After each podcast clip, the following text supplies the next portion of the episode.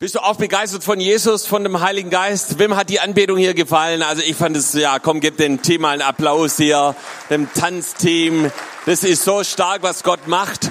Und das richtig Coole daran ist, dass es was Beständiges ist. Ja, das ist also nicht etwas, ein, eine Momentaufnahme oder sowas, ja, sondern das ist etwas, was Gott in dich hineinpflanzt, ja, und was beständig bleibt. Und darüber möchte ich heute Nachmittag sprechen. Deshalb lautet der der Titel hier der Predigt, äh, selbstbewusst oder Gott bewusst leben, selbstbewusst oder Gott bewusst leben. Und äh, hier seht ihr ein Zelt, das ist eben eine Nachbildung von dem Tabernakel, von dem Zelt der Begegnung, das eben Mose aufgebaut hat, bauen ließ und eben mit diesem Zelt sind sie dann durch die Wüste gezogen und auch später wurde eben hier die Bundeslade, dann hat das Volk Israel noch weit, weiter begleitet und, äh, und Gott hat über diesem Zelt was ganz Besonderes gesagt. Er hat gesagt zu Mose in 2. Mose 25, 22, dort will ich dir begegnen und vom Gnadenthron aus, der auf der Lade mit dem Gesetz ist, zwischen den beiden Cherubim, will ich dir, will ich mit dir alles reden, was ich dir gebieten will für die Israeliten. Ja, das heißt, Gott hat gesagt, das ist der Ort der Begegnung. Ja, und ich glaube, dass viele heute schon Gott begegnet sind, dem Heiligen Geist begegnet sind. Und da, wo das bei dir nicht der Fall ist und du das vielleicht eher langweilig fandest oder irgendwie nicht so richtig durchdringst, ich glaube, Gott möchte heute ein Wunder in deinem Leben tun. Dass du hier bist, ist kein Zufall. Und er ist der Gott, der jede Mauer einreißt. Und wir lesen dann in der Offenbarung 21, Vers 3, ihr seht es hier auf der Folie, siehe das Zelt Gottes bei den Menschen und er wird bei ihnen wohnen und sie werden seine Völker sein und Gott selbst wird bei ihnen sein, ihr Gott. Das heißt, das ist so ein Blick in den Himmel, in das himmlische Jerusalem. Und äh, da werden wir mit Gott zusammen wohnen. Ja, da werden wir mit ihm Gemeinschaft haben. Da werden wir immer bei ihm sein. Und äh, das beschreibt Johannes in der Offenbarung. Und es ist so ein, ein wunderbares Bild, wenn, wenn Gott bei uns wohnt. Ja. Und die Frage ist dann natürlich, was, was ist jetzt bei uns? Jetzt haben wir gesehen, wie das bei Mose war, wie das im Himmel mal sein wird. Und Paulus schreibt über die Situation, in der wir jetzt gerade sind. Und das lesen wir in 1. Korinther 6, Vers 19.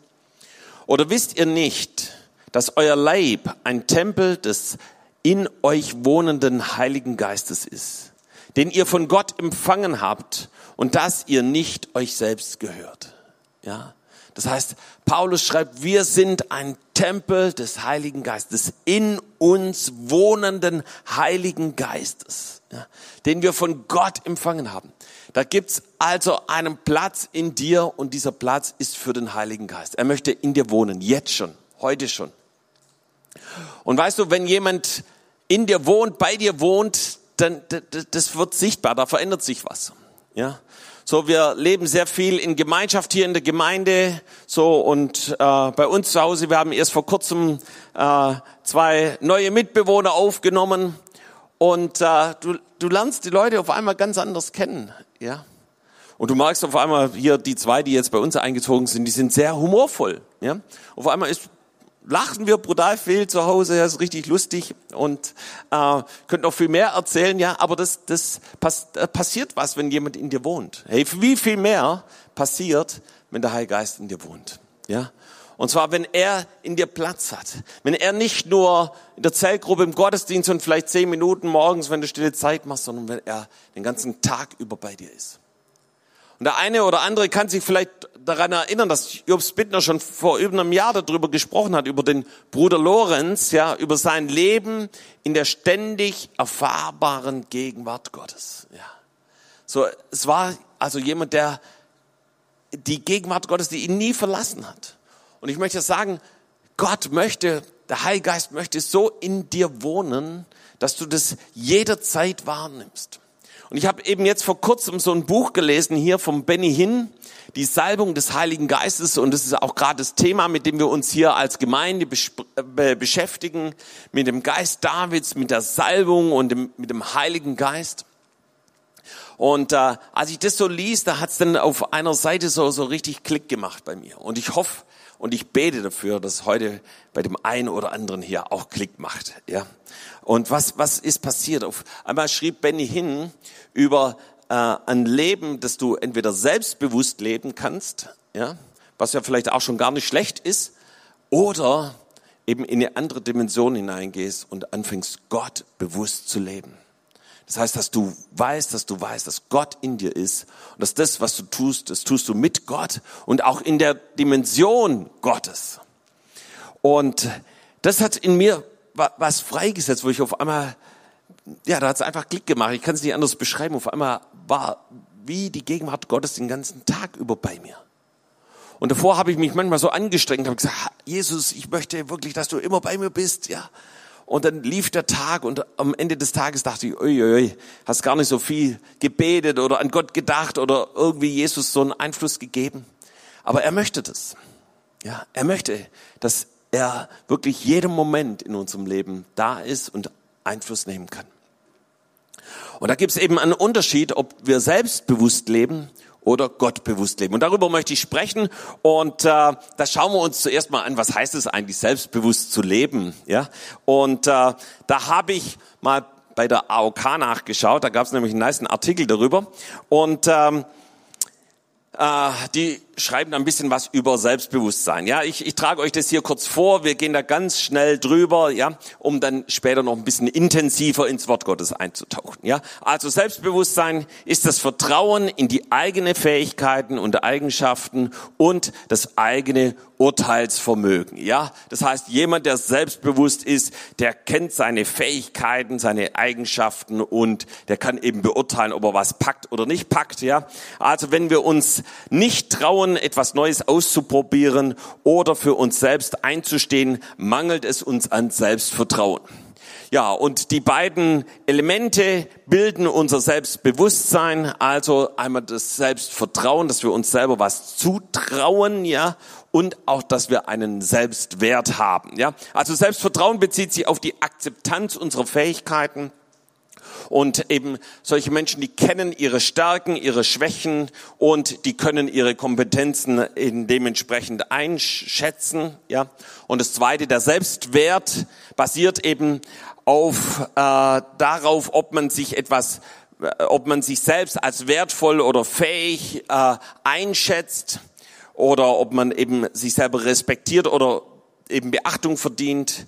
Und ähm, ja, und die, die was wichtig ist, gerade bei dem Selbstwert, eben, das, das hat eine Auswirkung auch auf unsere emotionale Wahrnehmung. Ja, wenn jemand eben kein gutes Selbstwertgefühl hat, dann kommt er irgendwie drunter und es kann eben bis hin zu Depressionen führen. Und wie entsteht jetzt hier unser Selbstbewusstsein eigentlich? Ja, so das Selbstbewusstsein wird zunächst und so schreiben das viele, viele äh, in der Kindheit aufgebaut. Das heißt, was eben die Eltern über einen sagen, ob sie sagen, hey, wow, du bist richtig begabt und Gott hat was vor mit deinem Leben und und du ermutigst die Kinder, du sprichst über ihnen aus, was Gott mit ihnen vorhat, was, was sie sind, ja, und es gibt ihnen einen Wert und sie merken, wow, äh, ich bin jemand. Und das andere ist, dass es natürlich nicht nur von den Eltern, sondern auch von der Außenwelt geprägt wird, ja.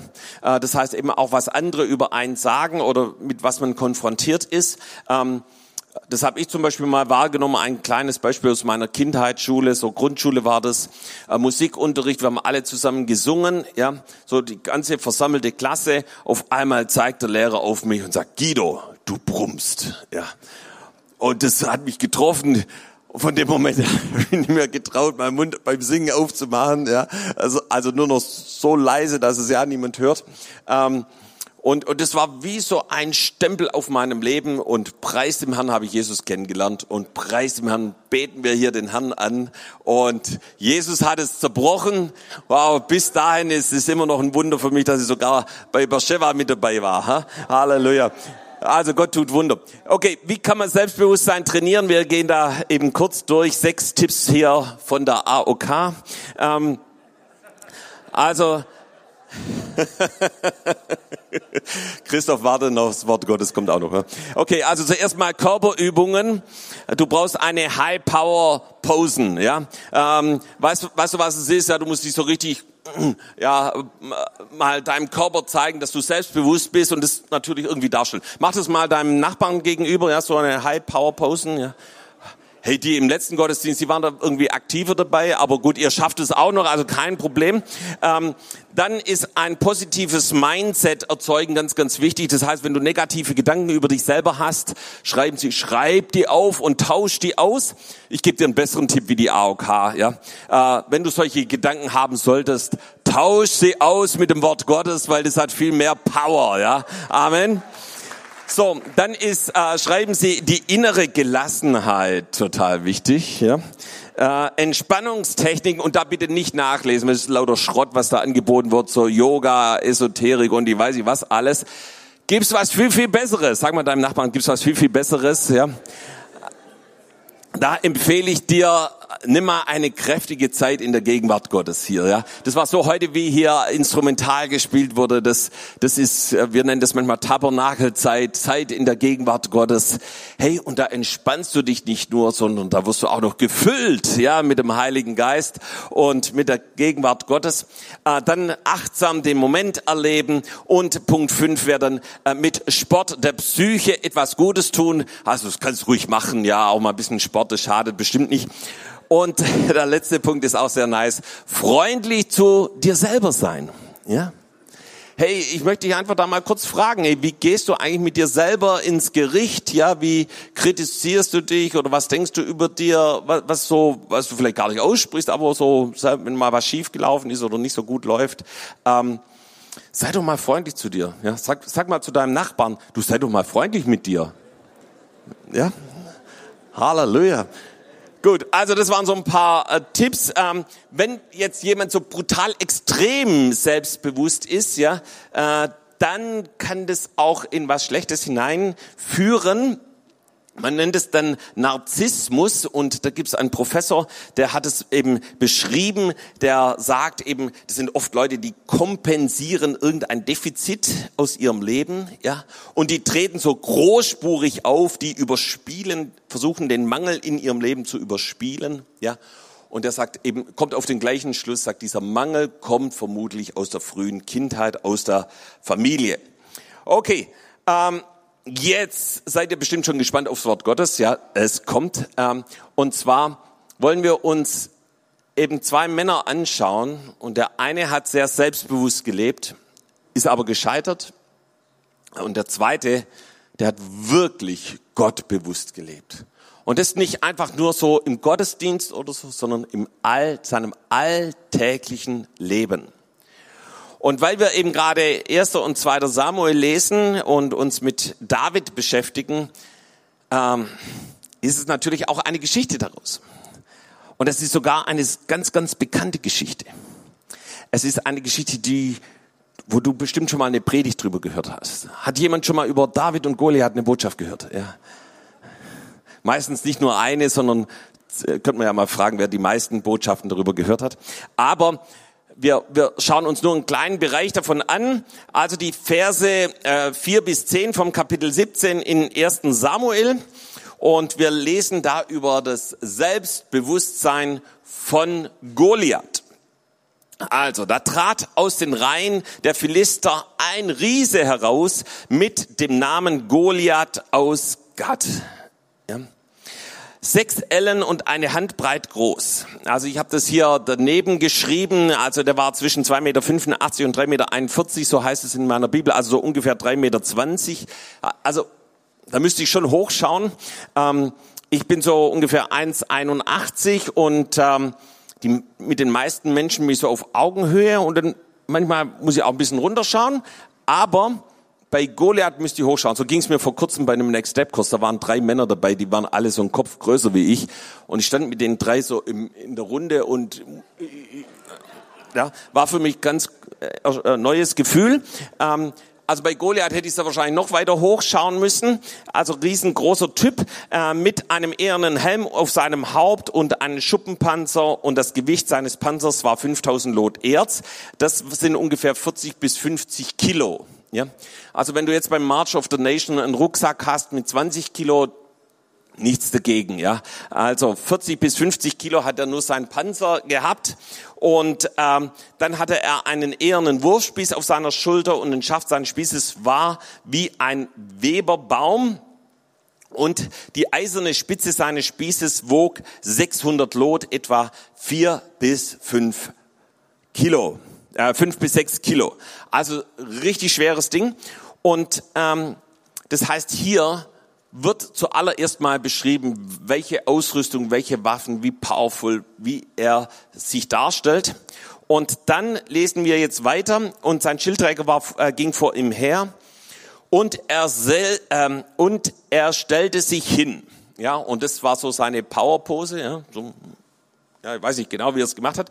Ähm, also um sein Selbstbewusstsein darzustellen. Und rief, den, und rief dem Heer Israels zu, was seid ihr ausgezogen, euch zum Kampf zu rüsten? Bin ich nicht ein Philister und ihr Sauls Knechte? Erzählt einen unter euch, der zu mir herabkommen soll, vermag er gegen mich zu kämpfen und erschlägt er mich, so wollen wir eure Knechte sein, vermag ich aber über ihn zu siegen und erschlage ich ihn, so sollt ihr unsere Knechte sein und uns dienen. Und der Philister sprach, ich habe euch dem Herr Israels Hohn gesprochen, als ich sagte, gebt mir einen Mann und lasst uns miteinander kämpfen. So ein paar lachen schon, die haben schon ein bisschen rausgefunden, auf was ich hier raus will. Ich habe es versucht auch ein bisschen äh, darzustellen.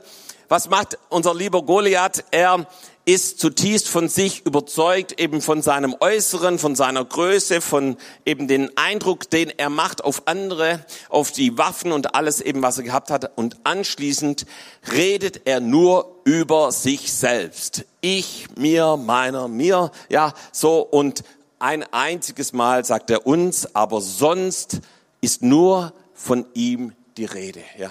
Kennst du so Menschen, die nur über sich reden? Vermutlich nicht, ja. Aber ähm, es, es geht nur um ihn. Ja, das heißt, seine Kraft, seine Stärke, seine Größe, ja, ein selbstbewusster Mann, würde man sagen.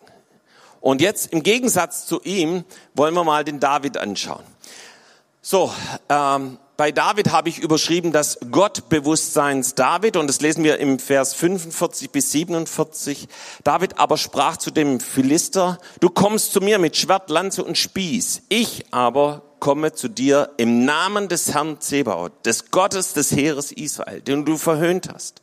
Heute wird dich der Herr in meine Hand geben, dass ich dich erschlage und dir den Kopf abhaue und gebe deinen Leichnam und den Leichname des Heeres der Philister heute den Vögeln unter dem Himmel und dem Wild auf der Erde, damit alle Welt inne werde, dass Israel einen Gott hat damit diese ganze Gemeinde inne werde, dass der Herr nicht durch Schwert oder Spieß hilft, denn der Krieg ist des Herrn und er wird euch in eure Hände geben. So, wenn wir jetzt David anschauen, er geht ganz anders vor, ja. So, bei David dominiert der Herr, der Gott Israels, der Herr Zebaoth. Ja, das ist das, was er immer wieder hier zitiert. Ihr seht es auch etwas fett hervorgehoben. Ja, er vertraut nicht auf seine Fähigkeiten, auf das, was er drauf hat. Obwohl er ein paar Verse vorher bei Saul noch sagt, ey, ich habe gegen den Löwen und gegen den Bären gekämpft, wenn ein Schaf verloren ging, ich hab's aus dem Rachen des Löwen herausgeholt. Nein, er sagt, ich vertraue auf den lebendigen Gott, ja. Und Israel hat einen Gott und dieser Gott wird für Israel schreiben. Selbst wenn er eben den Sieg erringt, heißt es dort, dann wird ganz Israel wissen, dass sie einen Gott haben, ja. Dann wird nicht eben der coole David dastehen, sondern dann wird Israel wissen, dass Gott ihnen einen Sieg gegeben hat. Und bis hin eben zu den, dem letzten Vers, denn der Krieg ist des Herrn und er wird euch in unsere Hände geben und davor eben nicht durch Schwert oder Spieß. Und ich glaube, das ist auch eine Botschaft an uns gerade jetzt, wo wir Krieg in der Ukraine haben. Ja, dass eben nicht in letzter Hinsicht die Waffen das Entscheidende ist. Ja, und sondern dass Gott der Herr ist über jede Auseinandersetzung und dass wenn wir anfangen zu beten und weiter für die Ukraine beten, dass Gott ein Wunder tut und dass Gott eingreift und Frieden schafft. Ja, und so war David. Ähm, er hat letztendlich auf Gott vertraut. Und das war seine Identität. Das war das, was ihn wirklich ausgemacht hat. Und das im Alltag. Und mich hat es nochmal berührt. Ich habe mich gefragt, ey, wie werden wir damit umgegangen, wenn du in so eine Situation reinkommst? Seine Aufgabe war ja, Essen zu seinen Brüdern zu bringen und dann wieder nach Hause zu gehen. Und er kommt eben in diese Situation, wo sich niemand traut, gegen Goliath zu kämpfen. Was hätten wir gemacht? Das war wahrscheinlich zuerst mal eine Gebetszeit. Herr, was soll ich machen? Soll ich gegen Goliath kämpfen? Werde ich, werde ich siegen? Ja, was ja nicht schlecht ist. Aber David hatte so ein Bewusstsein, der lebendige Gott ist mit mir und auch mit dem ganz Israel. Und deshalb wird er uns den Sieg geben. Ja. Das heißt, das Bewusstsein, er musste nicht erst irgendwas Besonderes tun, sondern er wusste, dass Gott mit ihm ist. Dieses Bewusstsein, egal wo ich bin, zu jeder Zeit, ob ich Schafe hüte oder ob ich gegen einen Riesen kämpfe oder ob ich irgendwas anderes mache, Gott ist mit mir. Und das ist das Bewusstsein Gottes, dass, dass du weißt, dass du weißt, dass Gott in dir ist. Wir schauen uns noch eine zweite Person an. Das ist Petrus. So, Petrus war auch sehr selbstbewusst oder man könnte vielleicht auch sagen extrovertiert. Ja? Und wir lesen dann eben kurz vor der Kreuzigung, dass Jesus sagt, dass es eben jemand gibt, der ihn verleugnen wird. Und dann sagt Petrus, Petrus aber antwortete und sprach zu ihm, wenn sie auch alle Ärgernis nehmen, so will ich doch niemals Ärgernis nehmen an dir. Ja? Also Petrus sagt, ey, wenn die alle hier, die ganzen Jünger, die hier noch mit dabei sind, aber ich nicht. Ja, ich, ich bin strong. Ja. Und Jesus sagt, wahrlich, ich sage dir, in dieser Nacht, ehe der Hahn kräht, wirst du mich dreimal verleugnen. Und Petrus immer noch sehr selbstbewusst, ja, spricht zu ihm, und wenn ich mit dir sterben müsste, will ich dich nicht verleugnen. Und das Gleiche sagten auch die Jünger. Das heißt, er ist so selbst von sich selber überzeugt. Ja, Jesus, und wenn ich mit dir sterben muss. Und, und er, er kannte auch die Botschaft von Jesus. Ja, er hat es gehört, was Jesus verkündigt hat. Zum Beispiel in Matthäus 10 lesen wir das. Vers 32 und 33. Wer mich nun bekennt vor den Menschen, den will ich auch bekennen vor meinem himmlischen Vater. Wer mich verleugnet vor den Menschen, den will ich auch verleugnen vor meinem himmlischen Vater. Und ich bin mir sicher, dass äh, Petrus diese Worte ganz bewusst äh, in seinem Gedächtnis hatte. Und dann kommt es eben dazu, dass Petrus scheitert. Dass er eben nicht der coole Typ ist, nicht der ist, der für Jesus in den Tod geht, sondern dass er der ist, der ihn dreimal verrät. Und nach dem dritten Mal, als der Hahn krähte, lesen wir in Lukas 22, Vers 61 und 62, und der Herr, also Jesus, wandte sich und sah Petrus an. Kannst du dir diesen Moment vorstellen? Auf einmal diese vier Augen treffen sich. Die Augen von Jesus, die Augen von Petrus. Und Petrus gedachte an das Herrn Wort, wie er zu ihm gesagt hatte, ehe heute der Hahn kräht, wirst du mich dreimal verleugnen. Und Petrus ging hinaus und weinte bitterlich. Sein Selbstbewusstsein, sein Extrovertiertsein, sein, sein, ja, seine Statements und all das ist zerbrochen. Da war nichts mehr da. Da war einfach ein zerbrochener Petrus. Der wusste, ich, ich schaff's nicht. Ich hab's nicht drauf. Ich kann's nicht. Und wir überspringen jetzt eben die Geschichte, wo Jesus ihm begegnet als der Auferstandene und ihn fragt, ob er ihn liebt und springen direkt in die Apostelgeschichte. Und auf einmal sehen wir einen transformierten Petrus. Wir sehen, dass es auf einmal nicht mehr um ihn geht, sondern dass er Teil eines Ganzen ist, Teil einer Gruppe, einer Gemeinde. Apostelgeschichte 2, Vers 4, zuerst mal, sie wurden alle erfüllt von dem Heiligen Geist und fingen an zu predigen. In anderen Sprachen, wie der Geist ihnen gab, auszusprechen, ja. Das heißt, nicht nur Petrus hat seine Stimme erhoben, sondern alle wurden erfüllt. Petrus und all die anderen. Und alle fingen an zu predigen, ja, wie der Heilige Geist sie geführt und geleitet hat. Dann lesen wir in Vers 14. Da trat Petrus auf mit den elf. Ja, klar, Petrus hat gepredigt, aber, aber er war zusammen mit diesen elf anderen und erhob seine Stimme. Und dann lesen wir im Vers 37, ja, wie es äh, eben den Leuten durchs Herz geht. Und sie sprachen zu Petrus und den anderen Aposteln. Und äh, Petrus ist nur ein Teil von allen anderen. Ihr Männer, liebe Brüder, was sollen wir tun? Und äh, das heißt, alle wurden erfüllt, alle fingen an zu predigen und die Zuhörer sprachen zu Petrus und den Aposteln.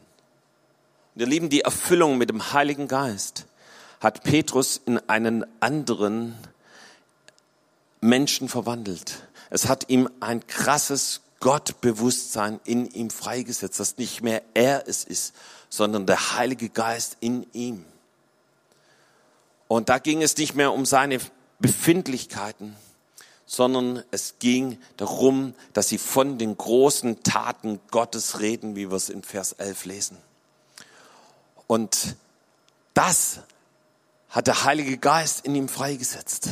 Die Gegenwart Gottes. Auf einmal ist aus diesem ängstlichen, zerbrochenen Petrus ein mutiger Mann geworden, der mit den anderen zusammen das Wort Gottes verkündigt hat und den Zeichen und Wunder geschehen sind, bis dahin, dass es reichte, dass sein Schatten auf andere fiel und sie geheilt wurden.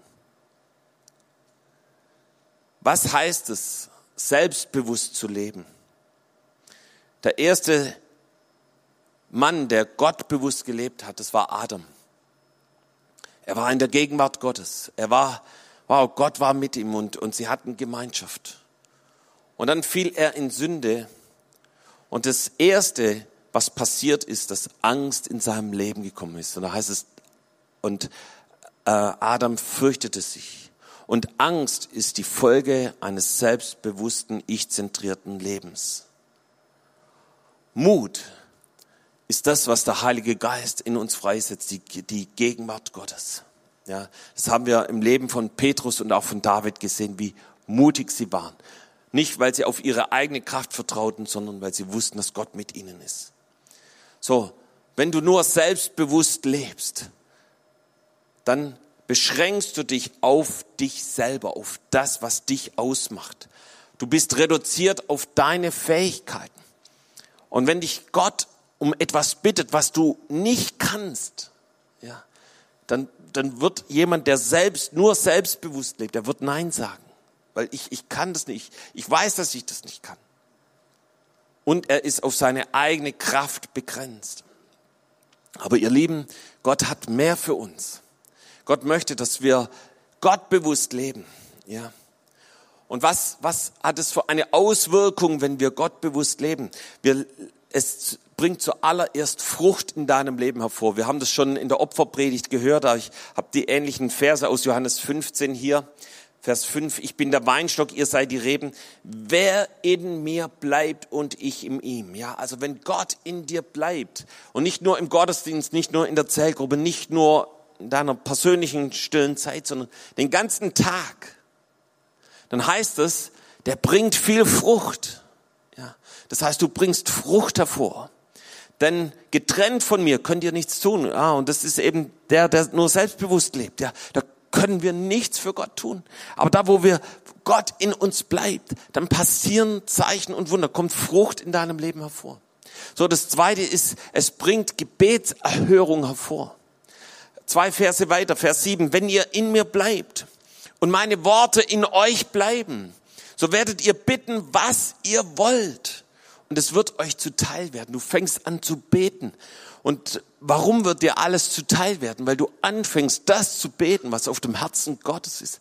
Vielleicht hast du es schon mal erlebt, dass der Heilige Geist in deine Gebetszeit hineinkommt und dich in ein Gebet geführt hat, wo du genau wusstest, das kommt jetzt in Existenz. Das ist das Gebet, äh, wenn wir in ihm wohnen, ja, wenn das Wort Gottes in uns ist, dann ist Gebetserhörung eine Frucht von einem gottbewussten Leben. So, das nächste ist, du bekommst Sieg über Sünde und fleischliches Leben. So, in Galater 5, Vers 16 heißt es, ich sage aber, lebt im Geist, so werdet ihr die Begierden des Fleisches nicht vollbringen. Das heißt, wenn Gott die ganze Zeit in dir ist, wenn der Heilige Geist bei dir ist, dann hat dieses fleischliche Leben gar keinen Platz mehr. Ja? Und dann diese Früchte des, des Fleisches, ja, die Werke des Fleisches, wie es hier im Vers 19 heißt, ja, Ehebruch, Unreinheit, Unzucht, Zügellosigkeit, ja, das, das hat keinen Platz mehr in deinem Leben. Schon allein, wenn äh, der Teufel dich damit beballern will, das sagst du, nee, ich lebe mit Jesus und der Heilige Geist wohnt in mir. Und da lasse ich das nicht zu. Da will ich solche Gedanken, Taten und was es auch immer ist, will ich keinem Raum geben. Und du bekommst Sieg über Sünde. So, die Früchte des Geistes wachsen in dir. Galater 5, Vers 22.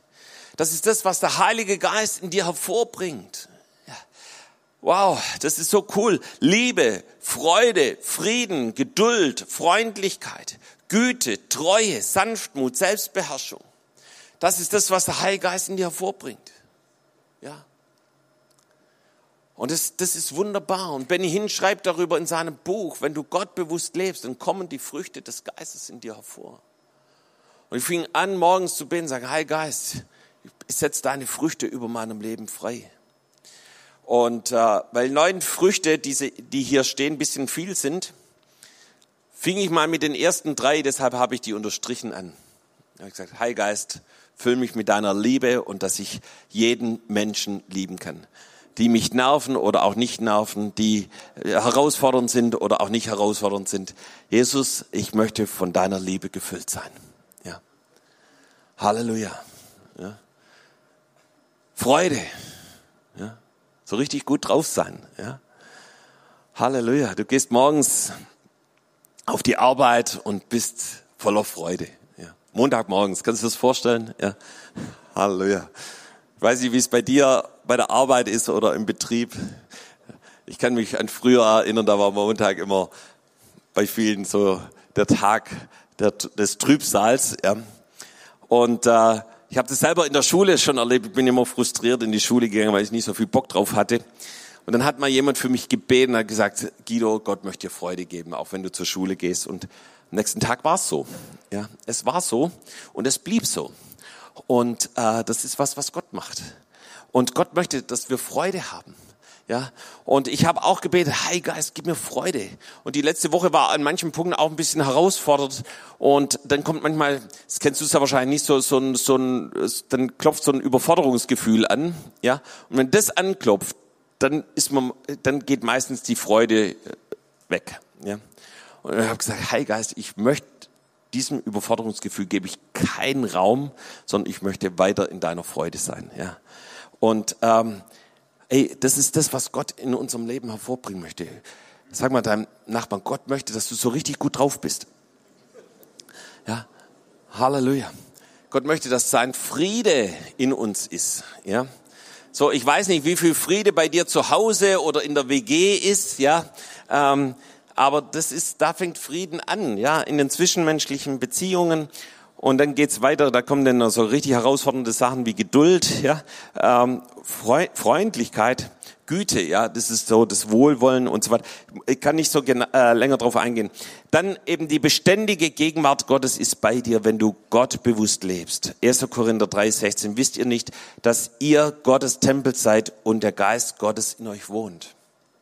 Äh, der Heilige Geist möchte in dir wohnen, wie ich es vorhin schon gesagt habe. Und du weißt, du bist nicht allein. Er geht mit dir überall hin, wo du immer bist.